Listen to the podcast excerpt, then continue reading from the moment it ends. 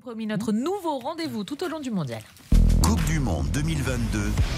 Le penalty de Bouafsi. Mais oui, bonjour Mohamed. Dans Bonjour votre Amandine, bonjour penalty, aujourd'hui, un autre Français qui brille, Hervé Renard, le sélectionneur euh, de l'Arabie Saoudite. Oui, Hervé Renard. Hervé Renard, c'est le sélectionneur de l'Arabie Saoudite qui a réussi l'exploit historique de battre l'Argentine 2-1 hier.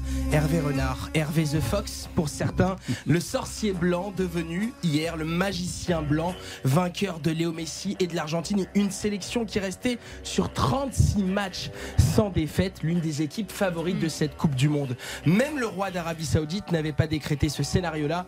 Il a prévu toute la journée que l'Arabie Saoudite serait férié. Le pays serait férié pour euh, tous les habitants. Hervé Renard, natif d'Aix-les-Bains, est peu connu en France, mais il a déjà tellement gagné deux Coupes d'Afrique avec la Zambie et la Côte d'Ivoire. À 54 ans, il n'a jamais connu le succès en tant qu'entraîneur avec Lille ou Sochaux. Il n'a entraîné que 5 ans en France, 13 équipes euh, sous ses ordres, seulement 5 françaises, 20 ans de carrière de coach et son nom est désormais gravé à vie dans l'histoire des plus grandes surprises de la Coupe du Monde. De Buenos Aires à Riyad, on ne parlait hier que de ce Français en chemise blanche qui a vaincu Léo Messi. La France hier a bri- brillé à 26, Yves Amandine. 25 Français contre l'Australie. C'est notre revanche des contrats annulés des sous-marins. Et un grand Hervé Renard. C'est ça la France qui gagne.